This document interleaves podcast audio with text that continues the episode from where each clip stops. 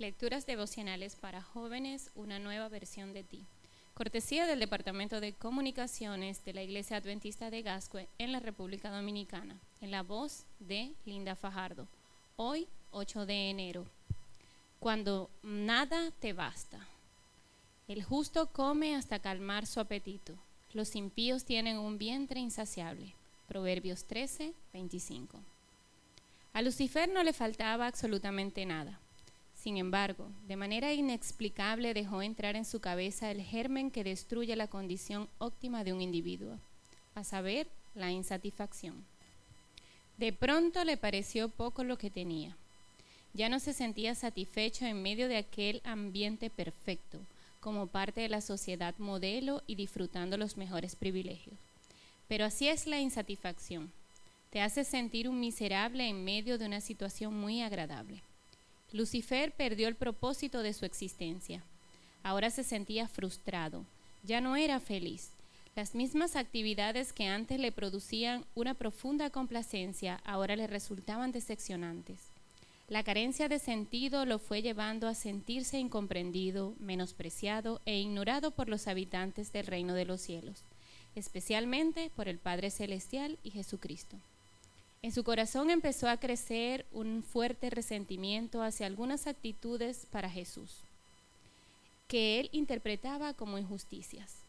Ahora ya no le bastaba su lugar privilegiado en la corte celestial, ni sus talentos, ni la admiración que gozaba de los ángeles, serafines y querubines.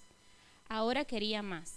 La presencia divina empezó a ser fuerte de incomodidad, inconformidad y críticas.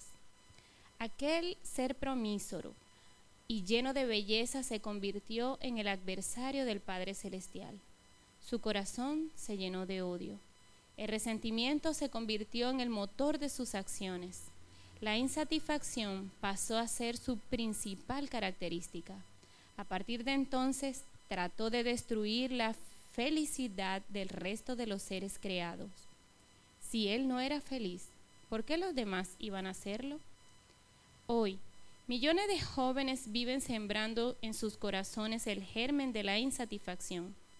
Los convence de asumir actitudes que los hacen profundamente infelices, como lo es él. Los incomoda con el color de su piel, las facciones de su rostro, su estatura, los hace sentir miserables de su origen étnico, los motiva a despreciar todo aquello que antes les brindaba felicidad su familia, sus amigos, su iglesia. Además les infunde una codicia obsesiva hacia lo que otros tienen, el dinero, los automóviles, la ropa, el placer, la popularidad. Incluso hay a quienes viven obsesionados con el sexo. Nunca es suficiente, siempre falta algo. En este día, siéntete satisfecho con lo que Dios te da Disfruta lo que tienes, acéptate como eres. La felicidad es un don de Dios, pero aceptarla es una decisión que está hoy en tus manos. No dejes que nadie te la arrebate. Que tengan un bonito día. Que Dios les bendiga.